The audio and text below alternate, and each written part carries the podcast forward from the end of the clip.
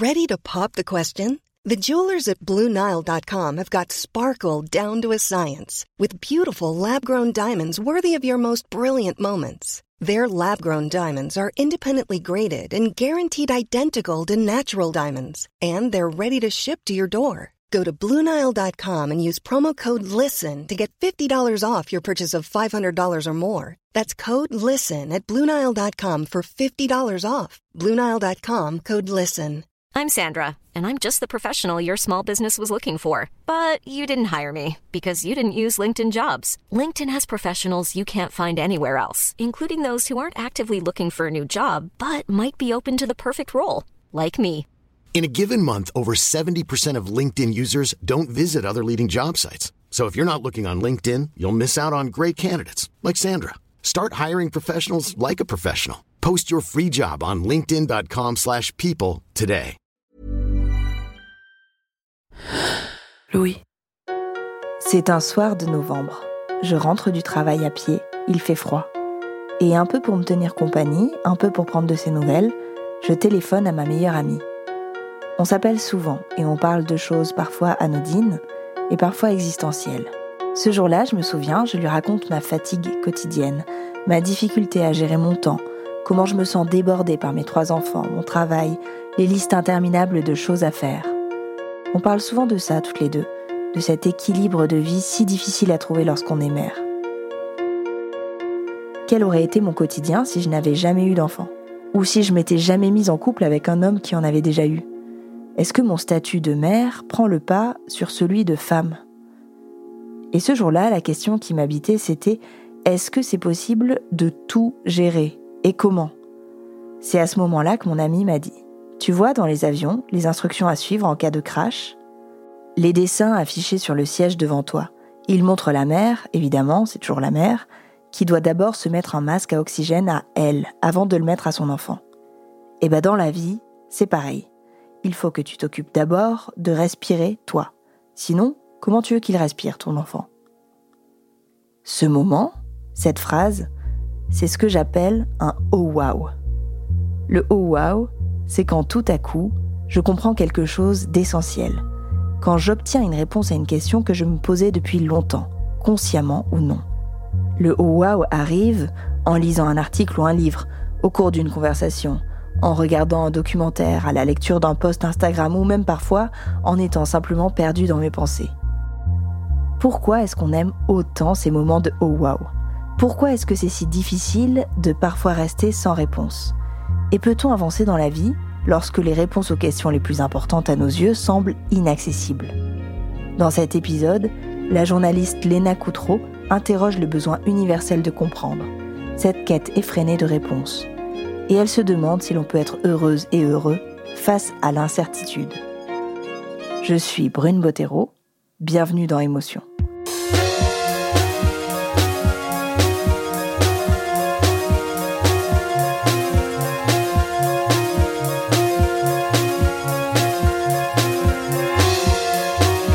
Quand j'étais enfant, j'avais toujours besoin de tout comprendre.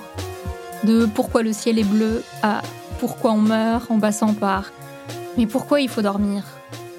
Vous savez, ces questions d'enfants, un peu mignonnes, parfois naïves, souvent très profondes et déconcertantes. Aujourd'hui, à 28 ans, je suis toujours fascinée par le monde qui m'entoure. Et au cours de mes études, je suis passée par la recherche scientifique, puis le journalisme, parce que j'aime poser des questions. Même pendant mon temps libre, il m'arrive de poser des questions complètes à Google, juste pour voir si la réponse existe. Et je suis pas la seule à faire ça. À en juger par la quantité de suggestions qui apparaissent quand je tape le mot pourquoi dans la barre de recherche, nous sommes nombreux à être en quête de réponses. Pourquoi la mer est salée? Pourquoi on a le hockey Pourquoi les cigales chantent? Pourquoi on pleure? Pourquoi la vie existe? Pourquoi on ne trouve plus de moutarde? Et là, je me dis que les suggestions Google ressemblent quand même beaucoup à des interrogations d'enfants, à part peut-être celle sur la moutarde. Où est-ce qu'on est avant de naître? Est-ce que les humains ont toujours existé? Où est-ce qu'on va quand on est mort? Mais les questions des plus jeunes sont-elles si différentes de celles des adultes? Moi, par exemple, depuis que j'ai environ 6 ans, il y a une question qui me taraude. Ça veut dire quoi? Être amoureuse même après avoir vécu plusieurs relations sentimentales, je suis pas beaucoup plus avancée sur la question. J'en parle à mon partenaire, à mes amis, je lis les bouquins de Mona Chollet, des études scientifiques sur le couple, j'écoute le podcast Le cœur sur la table, mais je me rends compte qu'en fait, personne ne sait définir le sentiment amoureux. Et plus je cherche, plus la question m'obsède. Vous savez, quand on a une question qui tourne en boucle dans notre tête, sans aucune piste de réponse, mais qu'on s'y cramponne quand même, parfois pendant des heures. Pourquoi mon copain répond pas à mon texto ce soir? Des mois. Est-ce que ça va finir un jour, le Covid? Voire des années. Est-ce que c'était vraiment la bonne décision de quitter la recherche scientifique à 25 ans pour faire du podcast? Et quand je reste sans réponse, c'est comme si quelqu'un ouvrait un grand livre d'énigmes, m'en lisait une, et puis repartait avec les solutions. Ce que je ressens en fait à ce moment-là, c'est de la frustration.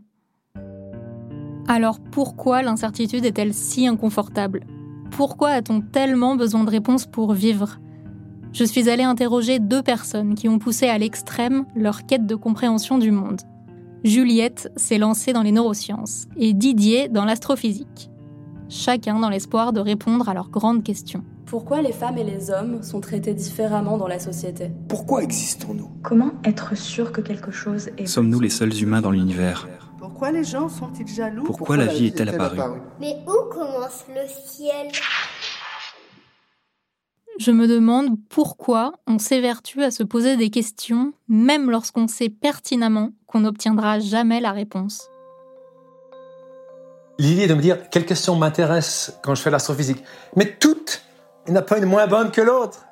Toutes Cette personne très enthousiaste, c'est l'astrophysicien Didier Queloz, lauréat du prix Nobel de physique en 2019. Ok, alors on est bon, euh, ça fonctionne. J'enregistre actuellement sur mon autre téléphone. je me faire un café et je suis avec vous. Il habite en Suisse, alors on s'appelle au téléphone. Il est 9h15 du matin et il s'enregistre lui-même à distance. Clairement, les interviews, il connaît. Ben voilà, je me suis installé, là je suis bien, je suis au salon, tout est bien installé. On est bon. Didier Queloz est chercheur en astrophysique, ce qui veut dire qu'il s'intéresse à l'univers et aux astres qui le peuplent. Et la première question que j'ai eu envie de lui poser, c'est pourquoi a-t-il choisi un sujet de recherche aussi physiquement inaccessible? Qu'est-ce qui le fascine dans l'idée d'étudier les étoiles? J'aime bien le soir, j'aime bien la nuit. J'aime bien la nuit non pas pour ses éléments festifs, j'aime aussi les éléments festifs, mais euh, c'est surtout j'aime j'aime la nuit. Je trouve que la nuit est magique. Il y a des gens qui ont peur de la nuit, moi j'ai pas peur. La nuit, j'adore. j'adore, j'adore être dehors, j'adore être dans une forêt, j'adore cette ambiance euh, très particulière quand vous êtes dans la nuit où vous voyez à moitié les choses, vous voyez pas vraiment. Puis en général, vous avez la lune qui vous éclaire, vous avez la voûte étoilée. Quand j'étais enfant, une partie de ma famille est grecque. Je suis allé souvent en Grèce dans les années 80, sur une île qui est pas très loin d'Athènes. C'est assez incroyable aujourd'hui d'imaginer, vous êtes dans un lieu, c'est le soir, vous êtes sur une île, il y a des gens, euh, on est dans une maison. Le soir, il n'y a pas d'électricité, donc il n'y a pas de lumière. On dort dehors parce qu'il fait chaud. Donc au-dessus de la tête, qu'est-ce qu'on a? Ben, On a la Voie lactée. Donc moi, j'ai toujours ce souvenir c'est quelque chose qui m'a toujours été familier. Voir les étoiles, voir des étoiles filantes, c'est quelque chose que j'ai vécu en étant enfant et qui était parfaitement naturel pour moi. À l'adolescence, Didier aime la nuit. Il aime la nature. Il aime être dehors. Mais par-dessus tout, il aime comprendre. Il ressent le besoin impérieux de faire sens de cet univers qui l'entoure. C'est quelque chose qui m'a pris très jeune et c'est quelque chose que j'ai réalisé dans l'adolescence, que j'avais ce besoin de comprendre, ce besoin de... Ah, c'est presque euh, une sorte de folie douce. On a en permanence soif de connaissances. On n'en a jamais assez. On n'en a jamais assez. C'est jamais assez. On a tout le temps envie de, comprendre les choses. Il se passe quelque chose. J'ai envie de comprendre. Et ça, ça m'a vraiment poussé vers un métier de recherche qui cherche permanence à trouver des choses. La motivation est vraiment la volonté de comprendre. Dans l'idée de mieux comprendre son environnement, après le lycée, Didier décide d'étudier la physique. On est dans les années 80. Je fais mes études à Genève, il y a le CERN, hein, le Centre européen de recherche nucléaire. J'apprends la physique. Euh, en gros, euh, j'ai 20 ans. Et puis, à l'occasion d'un travail que je fais sur un détecteur, hein, dans le cadre d'une expérience pour mesurer des particules, je réalise que si je fais de la recherche en haute énergie, je vais me retrouver toute ma vie dans des tunnels, dans des bâtiments, euh, sous terre, parce que les expériences se font en général dans des tunnels. On s'isole le plus possible. Et, et, je me dis, mais en fait, euh, ça va pas me convenir. C'est clair que le plaisir d'être dehors, le plaisir de la nuit, c'est quelque chose qui a probablement influencé mon intérêt pour faire de l'astrophysique. J'avais cette image euh, de ces montagnes avec euh, les télescopes en haut des montagnes. C'est un peu une image un peu romantique, mais c'est un peu ce qui m'a porté. J'ai fait un petit peu de l'astrophoto parce qu'à un moment donné, je faisais pas mal de photos, donc je me suis intéressé à faire un petit peu. J'ai fait une petite machine pour pouvoir faire des photos sur le ciel. Voilà, c'était c'était du petit bricolage. Alors Didier s'inscrit en cours d'astrophysique. Je découvre une autre physique fondamentale, qu'elle celle des trous noirs, de, du début de l'univers, ce genre de, de, questions fondamentales. Je fais ma thèse de doctorat. Donc c'est vraiment à ce moment-là que je découvre en fait ce que c'est que la recherche en astrophysique et que je me suis dit mais je suis comme un poisson dans l'eau, c'est mon monde. Et dans ce monde, il y a un sujet qui capte vraiment l'attention de Didier. Dans le domaine stellaire, on se pose la question quelle est la différence entre une planète et une étoile? Et c'est dans ce type de thématique que moi je vais m'engouffrer. Étant entendu qu'il n'y avait aucune planète qui était détectée, que l'idée même qu'il y ait d'autres planètes dans l'univers, euh, c'était pas du tout sûr. Quand Didier dit qu'il n'y a encore aucune planète détectée quand il fait ses études, il veut dire que dans les années 80, on pense qu'il n'y a pas de planète en dehors du système solaire. Pour rappel, le système solaire, c'est l'ensemble des planètes qui tournent autour de notre Soleil donc Mars, Jupiter, la Terre, etc. Mais à l'époque, certaines personnes, dont Didier, se demandent s'il existe des planètes plus loin, ailleurs dans l'univers. On leur donne déjà un petit nom, les exoplanètes. Mais bon, à ce moment-là, les exoplanètes, c'est pas un domaine de recherche qui sonne très sérieux dans la communauté scientifique. À cette époque, il y avait une grande incertitude parce que les gens avaient cherché ça depuis longtemps et c'était une des grandes questions d'astrophysique et c'était un peu la question taboue. C'était un mélange de science-fiction et de gourou. Alors, je commence ma thèse en, 1990, hein, c'est à la Suisse, je suis désolé, 90, euh, avec Michel Mayor. Il y avait une idée de développer un nouveau type d'instrument, très révolutionnaire, qui permettait de faire un pas en avant dans ces problèmes de chercher des planètes autour des étoiles et moi, j'ai trouvé que c'était un super sujet. Je me suis dit, ah ouais, c'est cool. J'étais jeune. Et c'est comme ça que je me suis, euh, je me suis lancé avec la quasi-certitude que j'allais jamais rien trouver. Et d'ailleurs, mon prof me l'a bien dit. Tu participes au début d'une grande aventure, mais, mais tu vas jamais rien trouver parce qu'il faudra des années pour qu'on trouve une planète. Pendant trois ans, Didier Kello et son encadrant Michel Mayor construisent cet instrument qui pourrait permettre de détecter des exoplanètes en le couplant avec un puissant télescope. L'idée, c'est que l'instrument va mesurer la vitesse de différentes étoiles. Et si la vitesse de l'une d'elles n'est pas régulière, cela pourrait signifier qu'il y a une exoplanète en orbite autour de l'étoile. En gros, le fait qu'il y ait un truc qui tourne autour d'une étoile, ça modifie sa trajectoire.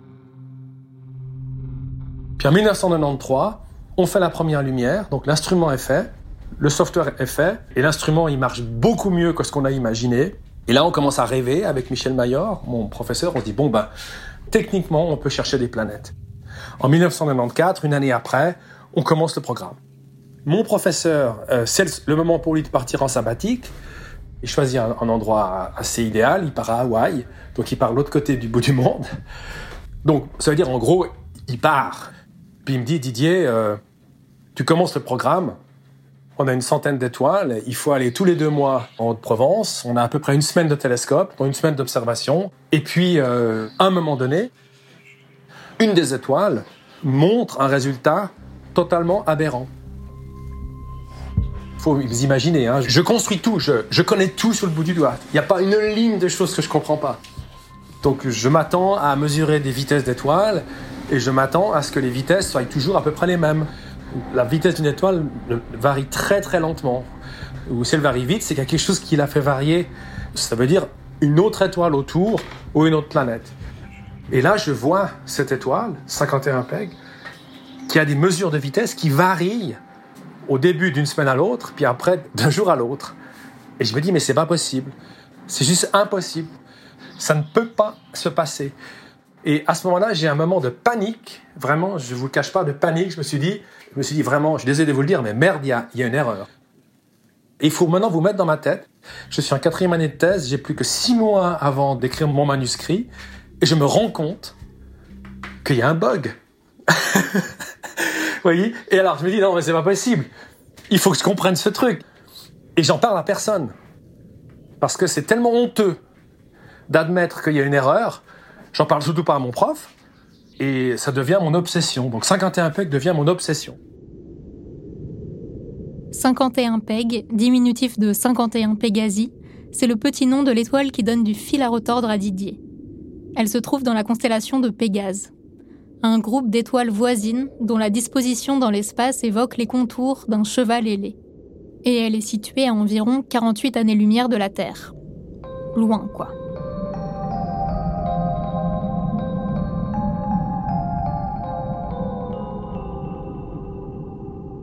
J'essaie de comprendre. Bon, je, vous passe tous les détails techniques de tout ce que je fais.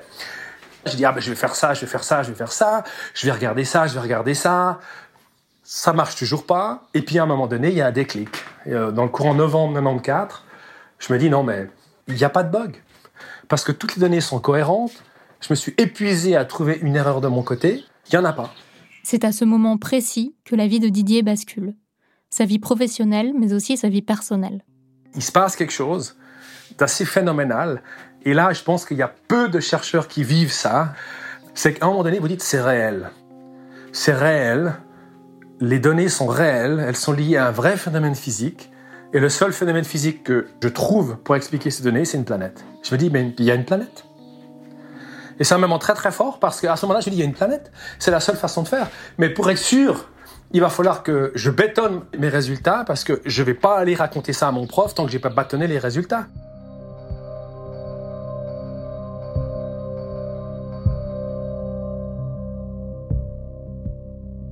À ce moment-là, au mois de mars, j'ai un modèle qui fonctionne et je décide qu'il est temps que j'en parle à Michel, donc à mon superviseur, que je l'informe, il était toujours à Hawaï, que j'ai une planète. Et je prépare euh, tout un email avec, avec une image. Je lui dis, écoute, je vais te l'envoyer en fax parce qu'on pouvait pas envoyer des images avec les mails à l'époque.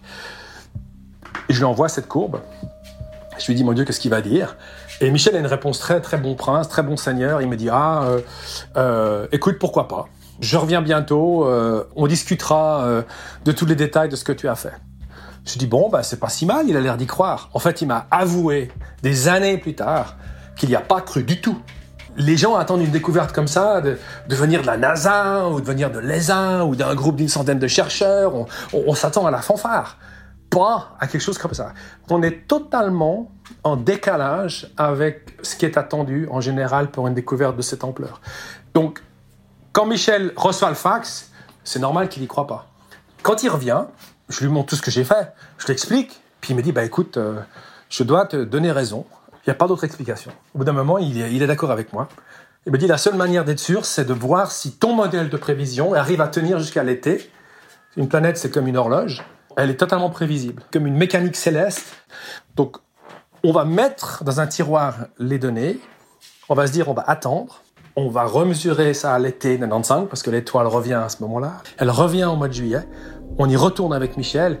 Puis là, c'est la Dream Team. C'est-à-dire qu'on a notre modèle, on a l'instrument et chaque nuit on mesure et c'est exactement où le modèle que j'avais calculé l'attend. Donc on se retrouve dans ce moment magique après 3-4 nuits, on se dit non mais c'est bon. On a les éléments pour expliquer euh, au monde notre découverte. Je me demande comment est-ce qu'on se sent quand on se trouve face à la réponse qu'on cherche depuis des années. C'est là que la galère commence. Parce que jusqu'à présent, c'était encore le fun. On l'annonce au mois d'octobre à un colloque, personne n'y croit, et ça va durer plusieurs années, où il va y avoir un scepticisme de la communauté, parce que c'est trop bizarre. Ces planètes géantes en orbite euh, proche n'ont pas d'équivalent dans le système solaire. Les gens n'arrivaient pas à imaginer que ça puisse exister. C'était trop bizarre. Moi, c'était une période épouvantable. Je suis un jeune chercheur. Je passe ma thèse. Je fais une découverte historique qui va me mettre dans les livres d'histoire. J'ai atteint le summum de ma carrière avant de la commencer. Et personne n'y croit. Après ce colloque à Florence, en Italie, en octobre 1995, Didier Queloz et Michel Mayor sont assaillis par le doute. Leur découverte sera-t-elle un jour reconnue par la communauté? Donc là, j'ai une sorte de réflexe de survie qui va me sauver, en fait, quelque part. Je me dis, mais bon, de toute façon, ce qui m'intéresse, c'est la science. Allez, next. Pour moi, j'y crois. Il y a d'autres planètes. J'ai commencé à construire un autre instrument. Je suis parti aux États-Unis. J'ai continué à avancer. Donc ça m'a sauvé la vie parce que j'ai continué à avancer. En 1999, des mesures supplémentaires confirment l'existence de l'exoplanète en orbite autour de l'étoile 51 Pégasi. La validation de la communauté redonne à Didier l'impulsion de la recherche et accentue encore son envie de se poser des questions. Pourtant, dans la recherche, tout le monde le sait. Les vraies découvertes sont rarissimes. Je dis c'était très dur, mais ça a été un processus créatif formateur. Quelque part, c'est le dream d'un physicien de vivre quelque chose comme ça ça m'a fait approcher le Graal, c'est-à-dire une découverte majeure. Ce qui n'est jamais le cas en science. On fait jamais de découverte majeure. Parce qu'il faut de la chance, il faut, il faut du talent, il faut l'être au bon moment, il faut être sur le bon sujet. Et de la chance et du talent, Didier en a eu. En 2019, il obtient le prix Nobel de physique, conjointement à son superviseur Michel Mayor. On pourrait croire que c'est l'aboutissement d'une vie.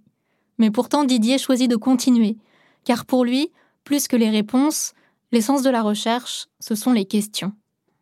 Et vous savez, c'est un monde qui n'est pas facile. Je pense qu'il n'y a pas beaucoup de gens qui sont faits pour avoir une vie de chercheur. C'est une vie où rien n'est acquis. C'est un peu comme un artiste, je pense, dans un processus de création permanent parce qu'il a besoin de créer pour vivre. Eh ben, un chercheur, il est dans cet état d'esprit en permanence, dans cette sorte de tension permanente où on s'arrête jamais. Rechercher, c'est donc accepter un sentiment d'incertitude au quotidien. Or, selon une synthèse publiée en 2019 par une équipe de recherche du Centre médical du Maine aux États-Unis, nous ressentons beaucoup d'inconfort en présence d'incertitude. Les scientifiques suggèrent que cette aversion à l'incertitude pourrait être due à notre tendance naturelle à imaginer des conséquences plus souvent négatives que positives lorsque nous sommes confrontés à une situation incertaine. C'est pourquoi on peut se sentir à la fois impuissant et anxieux face à l'incertitude, parce qu'on imagine souvent le pire. Et pas besoin d'être un scientifique de renom pour connaître l'incertitude et l'inconfort qu'elle engendre. Les personnes qui enchaînent des contrats de travail précaires et composent avec des revenus mensuels incertains le savent bien. Selon une étude de l'Agence européenne pour la santé et la sécurité au travail, en 2013, le premier facteur de stress au travail, cité par les salariés européens, est l'insécurité professionnelle c'est-à-dire l'incertitude quant à ses futurs revenus et conditions de travail. Et l'incertitude nous suit partout, pas seulement dans le travail. Lorsqu'un proche est en retard et qu'il ne répond pas au téléphone, à partir de combien de temps faut-il s'inquiéter, prévenir quelqu'un? Que faire quand on attend un bus qui aurait déjà dû passer il y a 15 minutes? Attendre encore un peu? Faire du stop? Y aller à pied? Quelle que soit notre question, que l'on cherche à comprendre le sentiment amoureux, une anomalie dans des données scientifiques ou les horaires irréguliers d'un bus, on est tous soumis au même stress. C'est l'inconfort de l'incertitude. Et en plus d'être stressante, l'incertitude nous pousse parfois à faire des choix irrationnels. C'est ce que suggère une expérience décrite en 2002 par des chercheurs en sciences cognitives de l'école de management de Yale aux États-Unis. Petite mise en situation. Que choisiriez-vous si je vous proposais au choix soit 100 euros maintenant, soit 120 euros dans un an? Les chercheurs ont observé que la majorité des participants choisissaient l'option la plus sûre, 100 euros tout de suite. Ces personnes ne sont pas spécialement en difficulté financière, mais la majorité préfère l'option immédiate, car selon les chercheurs, l'attente rend l'autre option plus incertaine. En gros, un tien vaut mieux que deux tu l'auras. Et dans cette expérience, les chercheurs définissent cette décision comme irrationnelle parce qu'elle fait gagner moins d'argent au total.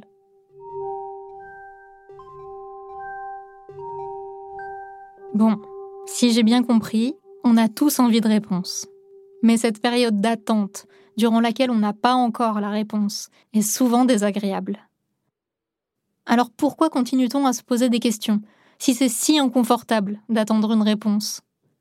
Pourquoi est-ce que je n'ai jamais laissé tomber l'idée de définir le sentiment amoureux? Pourquoi Didier Queloz n'a-t-il pas arrêté la recherche après avoir trouvé son exoplanète et obtenu son prix Nobel? Qu'est-ce qui nous tient au quotidien lorsque l'on mène une quête? Pour le savoir, dans la deuxième partie de cet épisode, j'ai interrogé Juliette. Depuis toute petite, Juliette est taraudée par un tas de questions. qui l'amène en licence de philosophie, puis en fac de biologie, dans un même objectif, mieux comprendre le monde qui l'entoure.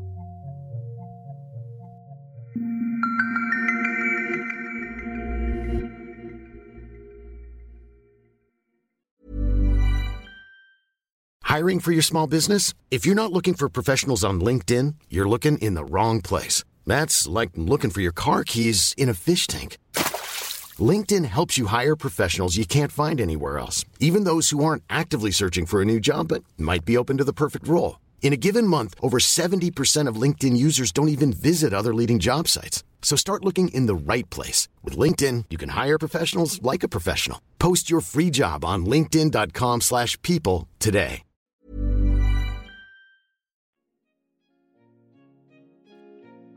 Vous écoutez la deuxième partie de l'épisode où l'on se demande pourquoi on a tellement besoin de comprendre. Et surtout, est-ce qu'on peut être heureux dans l'incertitude? Bienvenue dans Émotion. Dans la première partie de cet épisode, on a vu que l'incertitude nous mettait mal à l'aise. Didier Queloz nous a raconté à quel point il est enthousiasmant pour lui de comprendre comment le monde fonctionne. Mais est-il vraiment possible d'avoir réponse à tout? Madame, monsieur, merci de veiller une dernière fois à ne rien oublier dans le train. Merci pour votre vigilance et encore une fois, nous vous souhaitons une excellente journée. J'arrive à Grenoble, où mon amie Juliette mène sa thèse en sciences cognitives. Ça va? Ça va, ça va. Bon, j'ai pas eu le temps de tout ranger. Si tu veux, là, il y a un porte-manteau arbre. Ah, mais j'ai arrêté de l'utiliser comme porte-manteau quand il perdait un peu ses feuilles, mais là, il a un petit peu. J'ai rencontré Juliette il y a dix ans, lors d'un séjour d'intégration en fac de biologie, à Bidart, sur la côte basque. Tout de suite, elle m'a donné l'impression d'une personne extravagante et curieuse de tout. Depuis toujours, Juliette ressent le besoin de questionner ce qui l'entoure. Petite, je suis timide, mais par contre, euh, les personnes que je connais bien, je leur pose beaucoup, beaucoup de questions. Je pose des questions sur les choses qui m'entourent. Euh, les animaux, les abeilles, pourquoi les humains font ceci, qu'est-ce que c'est l'espace, qu'est-ce que c'est l'univers. Mais pourquoi les enfants posent-ils autant de questions? Parce qu'ils n'ont pas encore de grandes théories sur le monde. De théories, c'est-à-dire un ensemble de connaissances ou de croyances qui vous permettent de relier une chose à une autre. Philippe Huneman, que vous venez d'entendre, est philosophe des sciences et directeur de recherche au CNRS. Il étudie la curiosité et il a écrit l'ouvrage Pourquoi Une question pour découvrir le monde, paru en 2020. Ce que je trouve intéressant dans sa démarche, c'est qu'il relie les questions des scientifiques à celles des enfants. Il me donne rendez-vous dans un café, juste en face de l'Institut d'histoire et de philosophie des sciences et techniques à Paris, là où il travaille. Bon, on va se mettre euh, en face. Ouais, merci beaucoup. Merci. Euh, donc vous posez des questions et de répondre, ça c'est le résumé. Répondre à des questions, c'est trouver de nouvelles questions en fait. Quand vous comprenez quelque chose, bah, c'est comme si vous remettiez un jeton dans la machine, il y a de nouvelles choses qui apparaissent, et puis vous vous dites, ah bah tiens, mais pourquoi ça? Selon Philippe Huneman, si les enfants demandent autant pourquoi, c'est parce qu'ils ne connaissent pas encore la limite entre une question sensée et une question absurde pourquoi euh, la mer est salée parce qu'il y a tel et tel euh, minéraux dedans, pourquoi il y a tel et tel minéraux dedans parce qu'il s'est passé ça et ça, et on peut toujours remonter. Mais les enfants remontent vraiment beaucoup parce qu'en plus, eux, ils n'ont pas cette limite qui est qu'à un moment, on arrive à euh, pourquoi le sel est salé? Bah, Parce que c'est du sel. Enfin, il n'y a plus de questions, en fait, il n'y a plus de réponse possible. en fait, ils décèlent pas, ne décèlent pas cette limite au-delà de l'explicable. Oui, c'est ça parce qu'ils ont moins le sens que nous de ce qui est explicable et de ce pourquoi une explication n'aurait pas lieu d'être en fait. Et il y a des choses qui seront pour l'adulte des réponses parce que il les interprète à partir de, des théories qu'il connaît. Et pour les enfants, ce ne sera pas une réponse, en tout cas ça appellera une autre question pourquoi. À l'école primaire, pour Juliette, l'équivalent de la question un peu absurde pourquoi le sel est salé, ce serait qu'est-ce qu'une vérité vraie? Vers 8 ans, elle s'amuse même à imaginer à quoi ressemblerait le monde si ce que racontaient les adultes était faux. Quand je suis petite, un jour j'ai écrit une histoire, une petite BD, où en fait, deux personnes euh, archéologues fouillent et retrouvent un grand livre. C'est un livre d'histoire. Mais c'est un livre d'histoire qui explique que toute l'histoire qu'on apprend en cours et tout le reste est fausse et qu'en fait c'était un genre de grand jeu télévisé ou un genre de, de série qui a tellement bien marché à l'époque qu'on en a fait des fausses statues, qu'on a fait des faux trucs, mais que tout ça est faux quoi. À l'adolescence, Juliette continue à remettre en question toutes les évidences que la société lui présente comme des vérités. Je me rappelle par exemple, je suis en cinquième, enfin vacances scolaires, donc je vais passer en quatrième. J'ai euh, un de mes premiers petits copains, et puis après, euh, on continue à avoir euh, des contacts à distance. Je sais plus comment j'apprends la nouvelle, mais en gros, il a trouvé aussi notre copine, et les gens sont oh là là. normalement, les réactions qu'on aurait attendues de moi et que je savais que la société attendait de moi, c'était soit d'être jalouse de la fille, soit d'être hyper énervée contre lui. Et moi, ma réaction, c'était juste, bah, ça m'énerve parce qu'il m'a menti, il aurait pu me le dire. Mais la fille, je m'en fiche totalement et je la trouve super cool. Il y a des choses comme ça chez les autres humains. On n'a pas le droit d'aimer plusieurs personnes. Si jamais il y a une fille qui sort avec notre copain, on doit être énervé de l'autre fille et pas du copain. Enfin, plein de trucs que je comprends pas en fait. C'est vraiment, je comprends pas et j'essaye de comprendre qu'est-ce qui se passe. Enfin, pourquoi? À ce moment-là, Juliette trouve la société dans laquelle elle évolue un peu étrange. Mais elle se dit qu'après tout, ces inégalités ont peut-être une raison d'être. Alors, toujours dans une démarche de vérité absolue, elle recherche cette raison, avec une candeur à toute épreuve. J'ai pas forcément conscience euh, de ce qu'est le sexisme. À cette époque-là, je commence à rechercher des raisons sur bah, pourquoi euh, il y a des inégalités de genre. Est-ce que c'est parce qu'il y a des différences au sens physique, biologique? Pourquoi est-ce que les autres humains euh, relationnent ainsi? Pourquoi ils ont cette notion de jalousie ou autre? Je commence à chercher des raisons qui m'expliqueraient bah, si en fait il y a réellement une raison biologique ou si jamais c'est juste des coutumes en fait. Au collège, ça reste de la curiosité pure. Juliette veut juste comprendre. Mais en grandissant, sa soif de savoir s'accompagne parfois d'agacement et de colère. C'est à cette période que naît son engagement féministe, qui découle de son insatiable besoin de comprendre le monde. Puis, durant ses études, Juliette étudie en fac de philosophie pour répondre à la question ultime quand on essaye de comprendre le monde et d'avoir des réponses à ces questions. Est-ce qu'on peut compter sur une vérité? Est-ce que la vérité, ça existe? Comment euh, trouver la vérité en quelque sorte et qu'est-ce qui fait que quelque chose est vrai? Comment être sûr que cette vérité est vraie? Alors Juliette décide de se tourner vers les personnes qui ont tenté de définir la vérité, les philosophes. Elle s'inscrit alors en fac de philo mais elle réalise rapidement que ça ne lui suffit pas. Non seulement la philo ne lui donne pas de définition claire de la vérité, mais elle ne lui fournit pas non plus le socle scientifique dont elle aurait besoin pour répondre à son autre grande question, celle sur l'origine des inégalités entre les genres. Et du coup, là, il y a un moment, j'ai envie de savoir qu'est-ce qui se passe au niveau euh, biologique, neurobiologique, pour pouvoir trancher sur certaines questions et pour pouvoir approfondir. Toujours en quête de vérité, l'année suivante, à 22 ans, elle s'inscrit en licence de biologie. En licence de bio, je vois que ça va prendre du temps, mais j'ai quand même l'espoir que les sciences puissent répondre à mes questions. C'est-à-dire qu'à cette époque, je pense vraiment qu'il y a une vision objective, une vérité en fait. Durant son cursus, Juliette découvre la psychologie sociale lors d'un stage. Sa mission Évaluer si l'alcool engendre des décisions immorales.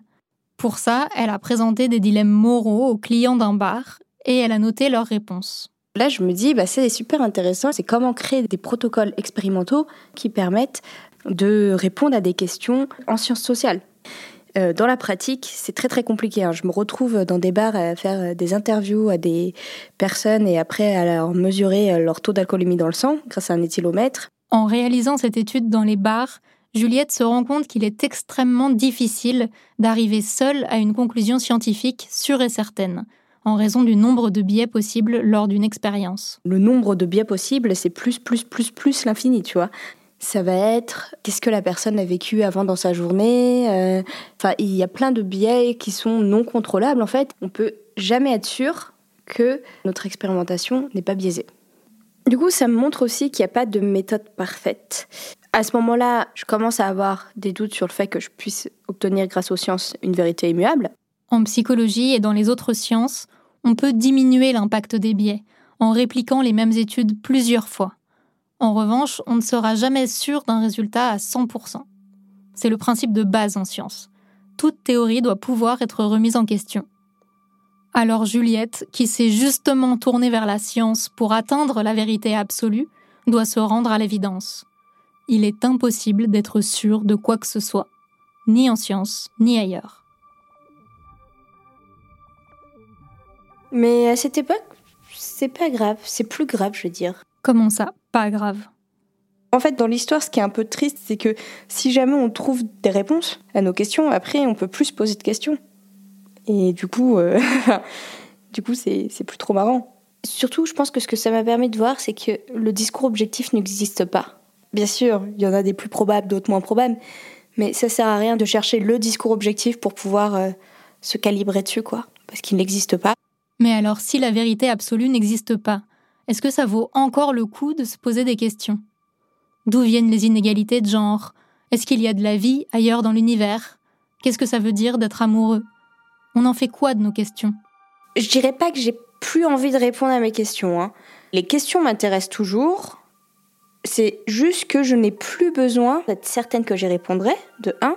Et de deux, je n'ai plus besoin d'être sûre que les réponses que j'apporterai seront des vérités immuables et pérennes euh, jusqu'à la fin des temps, quoi. Les questions que Juliette et Didier se posent sur la vérité et la vie dans l'univers émergent de leurs incertitudes. Et j'ai l'impression que pour Juliette, sans ces incertitudes, la vie serait beaucoup plus terne. Moi-même, si je trouvais une définition très claire de l'expression être amoureux, est-ce que je trouverais toujours ça aussi magique de me sentir amoureuse? Et finalement, est-ce qu'une question insoluble ne pourrait pas être une source d'excitation, de joie même? Il y a un élément magique, surpuissant, une sorte de, de beauté du monde que vous arrivez à accéder, qui pour moi me bouleverse. Ça s'entend dans sa voix. Didier Kello est perpétuellement émerveillé. Ce qui le fascine le plus dans les phénomènes physiques, c'est leur beauté. Mais pas seulement la beauté de la nature. Il me parle de cette beauté qui se dégage soudain lorsque l'on arrive à faire sens de quelque chose que l'on ne comprenait pas avant le fameux moment Eureka, pour reprendre la célèbre expression du mathématicien grec Archimède, qui a compris en prenant son bain pourquoi son poids faisait monter le niveau de l'eau. Ce même genre de moment qu'expérimente Didier lorsqu'il comprend que le bug dans ses données signale la présence d'une exoplanète. Mais c'est aussi une émotion qui l'accompagne tous les jours, à chaque fois qu'il apprend quelque chose de nouveau. Un exemple. Si vous regardez tous les jours le mouvement de la Lune, si vous regardez tous les jours le mouvement des planètes, vous réalisez qu'il y a une certaine logique, il y a un certain cycle. Maintenant, si vous essayez de prédire ce cycle précisément, eh ben, ça va être la galère, parce que c'est pas du tout un truc simple. L'idée que vous puissiez avoir un modèle physique du monde qui peut s'exprimer après sous forme mathématique, parce que les mathématiques sont le véhicule de la compréhension du monde, c'est complètement incroyable. Vous avez, en l'espace de deux équations qui sont posées par Newton, la compréhension de l'ensemble du système solaire, de tous les mouvements.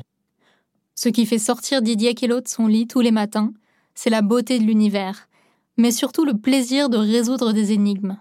Dans l'article Comment les énigmes ont fait de nous des humains, publié en 2014 dans la revue Math Horizon, le chercheur Pradip Mutalik du Centre d'informatique biomédicale de Yale aux États-Unis explique que l'on parle beaucoup du moment Eureka comme d'une fulgurance scientifique, alors qu'en réalité nous vivons tous des moments Eureka, très régulièrement. Lors d'un blind test musical, par exemple, lorsque tout d'un coup vous identifiez la chanson qui passe, lorsque vous cherchez vos clés dans un sac beaucoup trop plein et que vous reconnaissez soudain leur contact métallique sous vos doigts. Quand vous comprenez d'un coup pourquoi telle personne vous est si insupportable, ou au contraire pourquoi vous l'aimez tellement. Ou encore lorsque vous comprenez la signification d'un logo que vous avez pourtant déjà vu des centaines de fois. Les anglophones n'appellent pas ça des moments eureka, mais des aha moments. Comme dans aha, mais oui. Voilà une expression que je trouve plus universelle et que j'utiliserai donc maintenant. Selon une synthèse publiée en 2021 par la chercheuse Carola Salvi de l'Université d'Austin aux États-Unis, la recherche sur ces instants aha a débuté en 1917, lorsqu'un chimpanzé a eu une révélation. En empilant des boîtes, il réalise qu'il peut atteindre une banane suspendue au plafond. Nous ne sommes donc pas les seuls à résoudre des énigmes dans le règne animal. En effet, les scientifiques suggèrent que ce sentiment de plaisir et d'excitation, qui accompagne à la fois les découvertes scientifiques et celles du quotidien, dépend d'un système cognitif apparu au cours de l'histoire évolutive des mammifères, le système de la récompense. C'est grâce à ce système que nous ressentons du plaisir à chaque fois que nous effectuons l'une des activités nécessaires à la pérennité de l'espèce.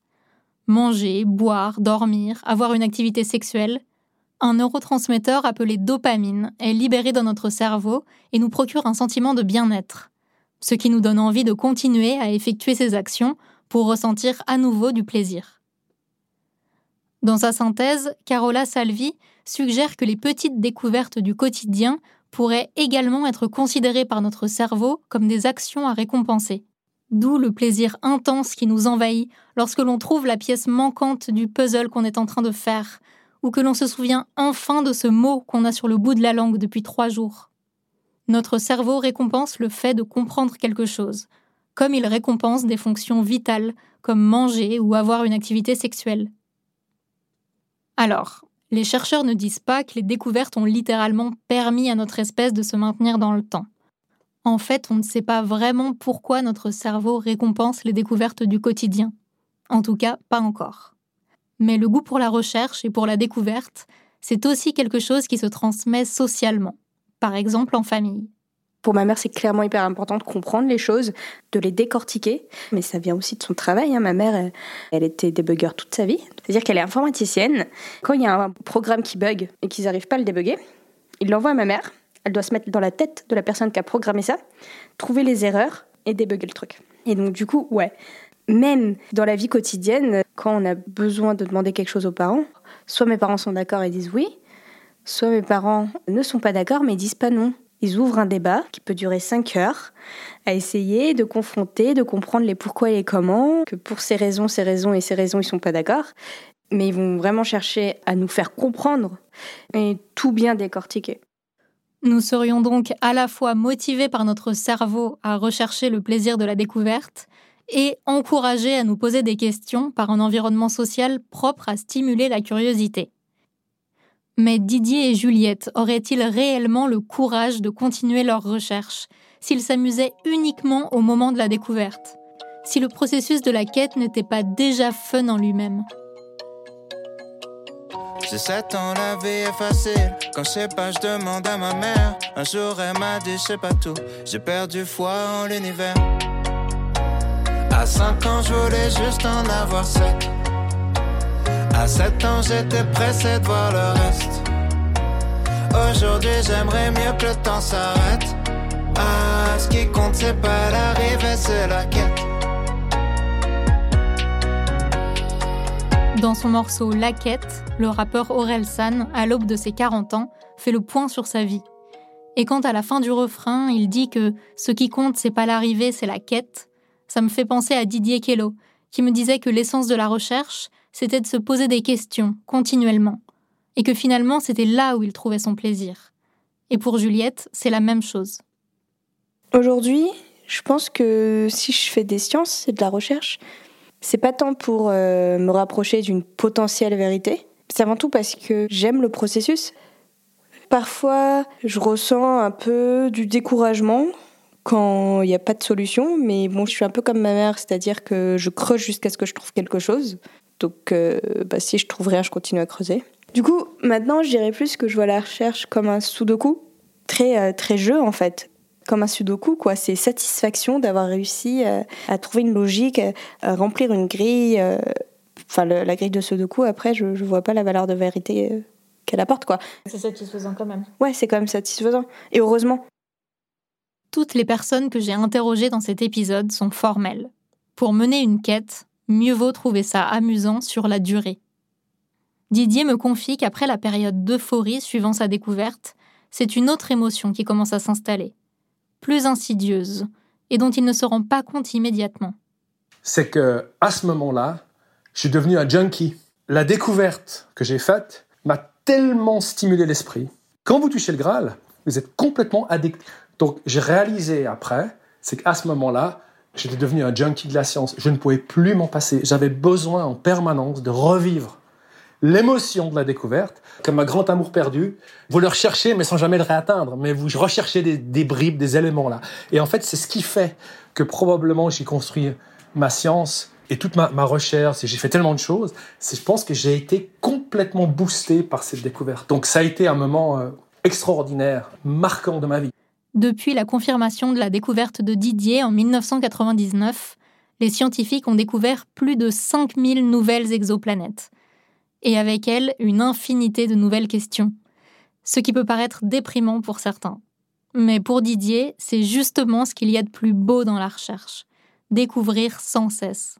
C'est le plaisir de la découverte. On est à la recherche de la compréhension, d'arriver à faire sens dans les phénomènes qu'on observe.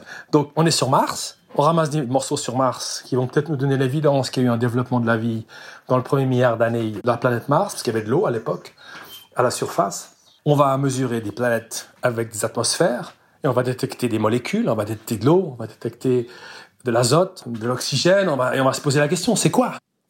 La source à question est donc loin d'être tarie et que l'on cherche à connaître l'univers, à se connaître soi-même, ou que l'on parte à la découverte d'une nouvelle culture, selon Philippe Huneman, le philosophe des sciences, l'élément crucial pour avancer et comprendre, c'est l'incertitude. L'état de la recherche, c'est un état d'incertitude en fait. C'est comme si euh, la certitude, c'était une espèce d'état d'équilibre et on n'y est jamais, ou très très très rarement. Et donc on est dans un état d'incertitude dont on essaye de s'écarter. Ce qui est délicat ici, c'est qu'il y a un, écart entre la certitude, qui est quand même euh, une, notion euh, subjective, puis la vérité. Ce qui est intéressant, c'est qu'à supposer que la, certitude est une chose et la vérité est une autre chose, bah, si on est dans la certitude, on n'ira jamais dans la vérité. Il n'y a aucune raison en fait. Donc c'est à partir du moment où on est dans l'incertitude qu'on peut éventuellement s'approcher de la vérité. Pour Philippe Huneman, il est nécessaire d'embrasser l'incertitude pour avancer sur les questions qui nous sont chères. Car si l'on reste campé sur ces certitudes, on n'a aucune chance d'en savoir plus. Mais l'avantage, c'est que nous n'avons pas vraiment le choix, car l'incertitude est inhérente à notre condition humaine. Et maintenant, je comprends mieux pourquoi, à 25 ans, je n'avais pas envie de continuer dans la recherche scientifique. Je ne voulais pas de cet état constant d'incertitude. Je suis donc devenue journaliste scientifique. Merveilleux. Un métier où il faut juste poser des questions et recevoir des réponses. Mais j'ai peut-être réfléchi trop vite, car toute vérité, toute démarche d'objectivité a ses limites. Même deux journalistes hippiques ne couvriront jamais la même course exactement de la même manière. J'ai compris qu'en journalisme, comme en science et comme partout, la vérité absolue est inatteignable.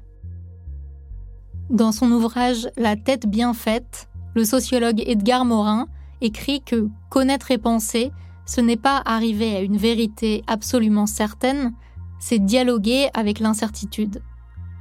Alors ok, on n'aura jamais de certitude. Je saurais probablement jamais expliquer ce que ça veut dire être amoureux. Juliette ne saura jamais exactement d'où viennent les inégalités de genre. Didier se demandera toujours si d'autres formes de vie existent ailleurs, dans l'univers. Mais ça fait rien. Parce qu'on a encore une infinité de questions à se poser et toute une vie pour y chercher des réponses. Parce que l'important, c'est pas l'arrivée, c'est la quête. Cette myriade de petites découvertes qu'on fait sur la route et la joie qu'on y trouve, chacun à sa manière.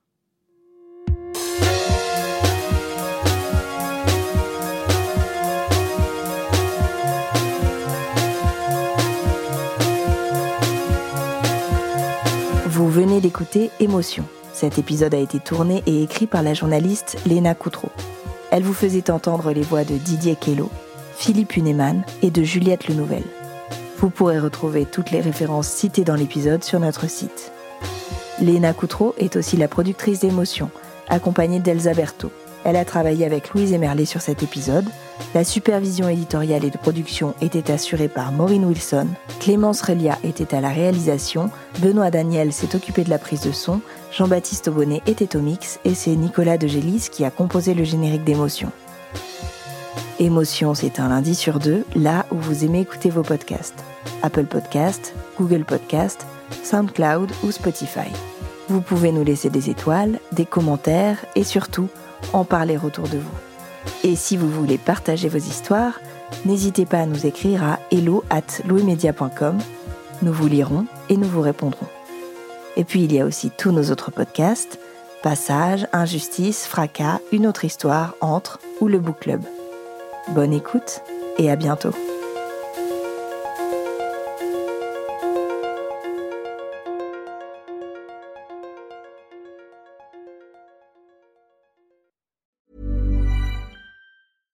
This message comes from BOF sponsor eBay.